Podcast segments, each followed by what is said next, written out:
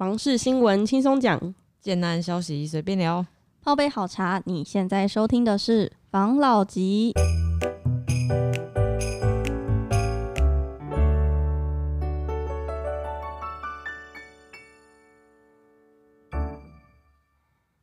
关心你的房事幸福，我是房老吉，我是大院子，我是茶汤会，我是武同浩。我们今天来聊聊最近。哦，应该也不是最近啊，就是台北不是一直房价都很高吗？嗯，那主要是集中在西区，现在东区也蛮厉害的。没错，因为现在有一种有一个什么东西轴线大翻转计划，是吧？应该这件事也炒蛮久的啊。对啊，我看到有一个东西区门户 PK 利多齐发拱房价的新闻，因为现在台北市的东西区门户计划已经开始有蛮多重要建设的，所以推动都会区的发展。台北市发展轴线从本来的西区延伸到东区。嗯本来南港没有现在那么发展那么好，它、嗯、现在就是之前是被说是黑箱嘛，现在变黄金的东区南港，你觉得哪边到底更具未来性？我觉得现在是因为台北之前都比较着重在西区的发展，然后是现在就是因为城镇总要就是做一些平衡的感觉嘛，所以它有在往东区发展，可能也是因为西区已经偏向饱和了吧，它必须要要往东区发展，这样子整个台北才可以继续去成长。反正就是。现在台北应该是东西区都同时有在发展吧？因为就我所知，它是现在东区是南港那边，它有一些新的计划，对，跟一些规划。那西区呢，好像是有某些地方有重划吧，中正区啊、万华啊等等的那边。因为我知道有几个案子在西区，然后是在中正大同附近。就那附近的案子都卖的蛮好的，像那个什么山山峰云集，它就是出开案即秒杀嘛。嗯，然后还有一个很有名的，也是应该是也是好像是都跟案的吧，叫做红国大道城，也是一个平数就是案量蛮大的一个案子。嗯，而且红国大道城 slogan 我很喜欢，他是说什么？回来更有未来。哦，对，回来更有未来，我很喜欢。我也觉得他这句话蛮有味道的，就是他好像是把就是整个整个城市的发展，就是又带到另外一个。另外一个新的新的层面的，对啊。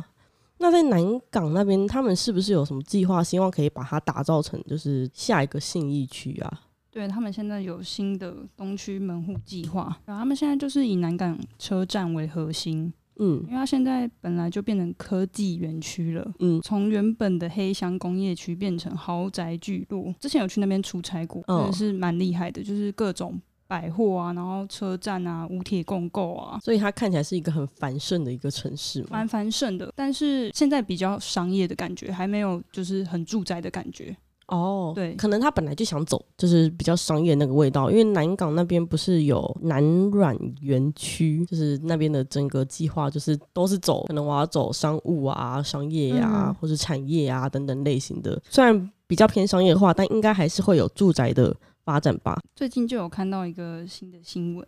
就是南港车站已经也有新的案子，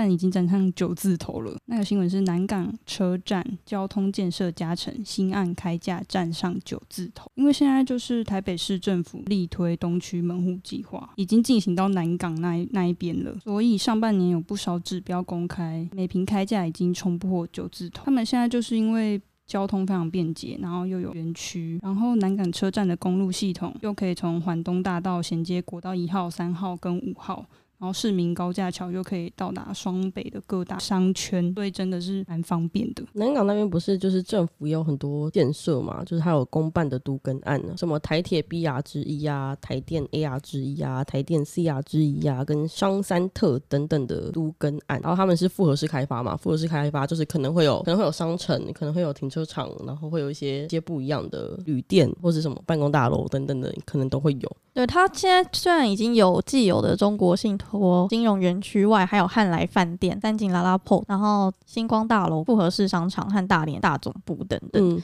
那其实有很多很多的就业机会，然后再来就是民生需求带动，民生消费需求带动下，也是吸引不少大型企业跟开发商和金控啊、寿险业者抢进卡位。因为我们之前在年初的时候也有讲说，现在很多就是银行啊、寿险单位他们都在买地，所以这些都也是有影响。然后南港车站的生活圈其实发展也算是不错，而且那附近整个环境也不错，因为它其实不只是商业区，它也有很多展场空间。就是之前我们有提到南港软体园区那边有一条路也要也是要开通。通了，所以再来就是再加上现在政府也有一个新东区的计划，所以那边的案子就越来越高价。对啊，那边现在刚刚有说纯住宅的部分，我也有看到一个由亚新国际、新润兴业跟海悦国际。还有白天鹅机构合作的一个很大的建案，晴天森林，对吧？它基地有一千八百一十三平，就是纯住宅区，感觉大家之后可以慢慢往那边。去居住，南港那边应该比较少纯住宅区，比较多都是那种跟工商混合的大楼。那如果是购买这种工商混合的大楼，其实大家要蛮注意的，因为这样子很有可能发生的状况就是工住商啦，工业、商业跟居住的类型是混在同一个大楼的。也就是你打电梯的时候，你可能会，除非它有做分开啊，有些是同一个门厅不同电梯，但是有一些就是同同门厅同电梯，那就是你旁边的人可能会随着哦那个人辞职啊，然后来了新的人啊，就会你每天都会看到不一样的人啊，那其实对于居住这件事情来说，这件事情还蛮蛮让人家就是有点担心，对啊，有点不太放心的这种感觉。嗯，那我跟大家分享一个，就是我就是看到的一个额外的新闻，反正就是南港的地区呢，在之前房价有被炒高过一阵子，那后来因为 SARS 关系，它有再下来。然后我知道是它是在二零一四年，因为 SARS 的关系，南港的房价从六十三点九万掉到五十六点三万，然后在二零一六年更惨，是到四十九点三万，但是在就是二零一七年后就慢慢回稳。那现在二零二一年呢，它的价格是来到九十三万一坪。然后之前你们知道有个艺人叫丽晶吗？知道。丽晶呢，他在二零一八年的时候，他反正他就买南港的一个案子叫做大同喜悦，然后他在二零一八年的时候把它卖掉。然后那时候卖掉的时候，他是赔本卖的，他赔了一千五百万，就是他呃买的时候比较贵，卖的时候比较便宜。那在二零二一年，同一栋。大楼的十二楼的住户也卖掉他的房子，他卖的时候是赚了一千八百八十八万，所以历经晚一点卖是不是赚翻？对，就就不会赔掉那一千五百万。所以就是大家真的是也要看清楚，就投资这件事情，他可能也不是投资啊，可能是自己住啊，但是卖的时机点很重要。嗯，可能他就是刚好在他的那个就是前前就是他的单价还没回到他。买的时候的水准的时候就卖掉，这样就有点可惜。但可能也急用钱啊，这我就不清楚。应该是急用钱。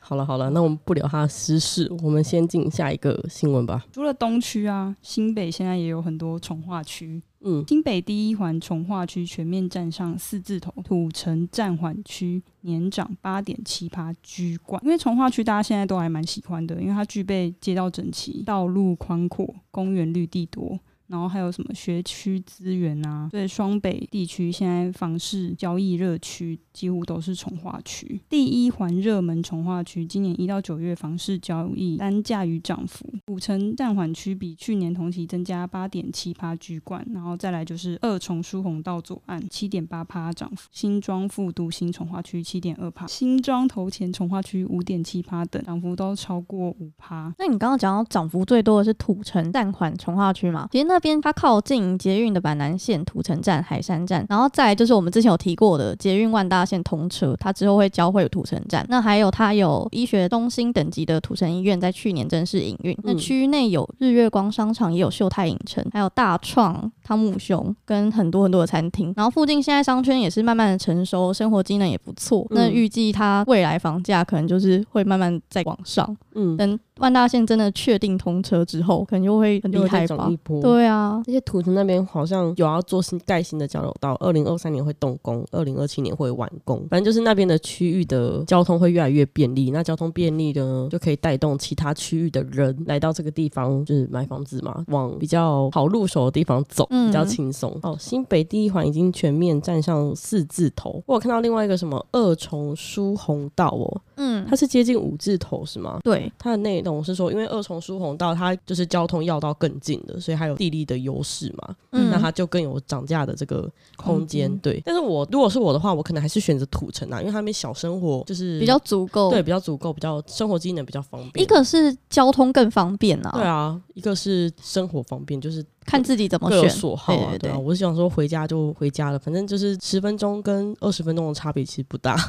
如果你真的都开车出门，对啊对啊，反正都要塞，就是想说那就这样子吧。嗯，那土城这个地方，就我所知，它是从二零一八年日月光在那边就是带动了那边的推案潮，然后今年第四季它应该会有百亿的案量在土城那边。然后土城那边我知道的消息是，去年它的价格是落在四十五左右，那今年下半年稳占。五字头。那我知道那边有一个案叫大同庄园，他现在是做五望六，可能五字头多了，可能要摸到六字头了。所以就是只要区域的发展力多足够的话，应该房价就是会慢慢的往上攀升呢、啊。嗯，那有喜欢要赶快买。我之前有看过个新闻是在讲新竹县呢，有一个人要买房子，然后他就考虑嘛，就是下不了手嘛，他晚了一年，那个房子他要再多增加快两百万，他才可以再买得起他原本想要的那个房子。就是如果真的对，如果真的有喜欢，然后那个当当时的状况又不是到真的是高点呢，看就是太夸张了吧，就就可以赶快买。但当当但是如果你很喜欢，那那个状况当时的状况的确它就是高点的话，那就再想想，因为毕竟人家就是高点，反正房价只要过于夸张的话，政府会下修嘛，所以也就还好。那我们就进下一则新闻吧。下一则的话是台积设厂高雄，男子房价将超越美术馆吗？往一面倒接真正的黑马，台积电。已经要去高雄，大家都知道他在男子设厂，所以大家就开始有人在 PPT 讨论说，他进驻高雄，身为厂房核心的男子，还有邻近仍有一堆空地的高雄大学特区，好奇男子房价会不会有机会超越美术馆区？美术馆会不会因此沦为下一个文化中心呢？但是很多人都说很难，因为美术馆区的生活机能真的太好了，嗯，附近有公园啊、高铁、生态园区、巨蛋。农十六，它真的很吃香哎，而且它男子那边要超越美术馆很难吗？因为男子那边不是空屋蛮严重的吗？那边空屋严重，然后加上那边比较多都是那种厂房，所以可能哦、呃、出入的人比较复杂，然后整体的那种区域的氛围也没有像美术馆区这么的那么好，对，这么的好，所以就很难呐、啊。这个东西就很像是你在那边说哦，我现在呃在园区旁边有一大片工厂，然后我就问他说，我这个工厂这边这个区域啊，有没有机会可以超越那个科学园区前面的那个关心路，对，就之类的，就是如果以新竹来举例啦，就是有没有机会超越？就是我拿宝山问他有没有机会可以超越关埔，很难，但是宝山一定会涨，但他没办法超越关埔，差不多这种感觉，也就是你买不起关埔，那。就去宝山，而且我有看到，我有看到这个新闻，然后他还要写说什么，想想工程师太太们会想住在美术馆还是男子就知道了，通勤才十五分钟上下。对啊，确实是有那个条件的人，他可能会愿意多花十分钟、十五分钟的通车，然后选择比较好一点的环境。说实在，如果不是新竹科学园区的那个官府特区，真的是重划的蛮成功，而且蛮漂亮的。嗯，谁会想要住在公司前面呢、啊？真的不会吧？对啊，那是因为那个区域整体的。发展就是有起来，然后、嗯、呃，不管是那边的建设啊，还是那边的商家、啊、那边的生活氛围啊，其实都蛮舒服的，嗯，大家才会想去住那，而不是只是因为他在科学园区旁边啊。我觉得。上班比较近，对，不是只是因为上班上班比较近所以住那，而是因为喜欢那边的氛围所以住那，嗯，比较几率比较高。那高雄现在还有轨道概念宅，嗯，第四季房市瞩目产品，嗯，因为现在高雄的捷运跟轻轨。还有铁路地下化的那个轨道路网，好像蛮开始在变得蛮健全的。嗯，串联南北高雄各大生活圈，然后又有百货公司、公园绿地，还有什么交通干道，嗯，蛮完整的。嗯，在交通上，所以现在轨道概念宅啊，就是因为交通便利，所以可能蛮成为第四季高雄房市受瞩目的产品。因为它其实不只是结合交通，然后还有结合住家。商业消费跟休闲赏景，它整等于说已经变成一个完整的生活圈形态，嗯，所以现在才会变成是一个大家都很想要就持续在关注的一个产品。轨道概念宅是它这个轨道概念宅是什么意思啊？是在轨道旁边吗？还是在跟轨道共构嘞？因为我知道是有一些台北有些案子，它是跟轨道共构的，就是我。我可能下到地下室，然后我走一些路出去，我是可以接到接到捷运站，或是接到什么地方的。那它这个轨道概念宅是单纯在轨道旁。或是在呃站点旁，还是它跟站点够不够啊？我觉得这个可以，我们找时间可以研究一下它这个轨道概念宅到底是什么概念。听起来是蛮有趣的啊，嗯、只是如果它只是在轨道旁的话，那就是一般很常见的啊，就是捷运宅啊，然后然后可能站前第一排啊等等的，我就到走路就到家，啊，嗯、就是那样那样子类型的建筑，那可能就没有没有他讲的这么炫目了。他把它讲的很炫目。嗯，这个名字蛮厉害的。对，可能还是要多多了解啊，就是他讲的轨道概念宅到底是什么样子的概念宅。那也有可能是他会这样讲，也有可能是因为高雄的捷运那些设施其实一直都没有到像台北一样这种四通八达跟这么便利。嗯，因为他们捷运之前都没有什么人要去搭。没错，那现在如果台积电真的下去的话，是不是政府对于这一块会更加的重视？因为这很有可能可以更让他们的城市整体发展的更好，嗯，然后才会再进而衍生说，哦，就是现在那个轨道啊，轨道经济呀，会有一些新的变化，所以我们推出一个轨道概念宅呀，就是他用了这个议题去做了另外一个发酵的动作，我觉得也是有可能，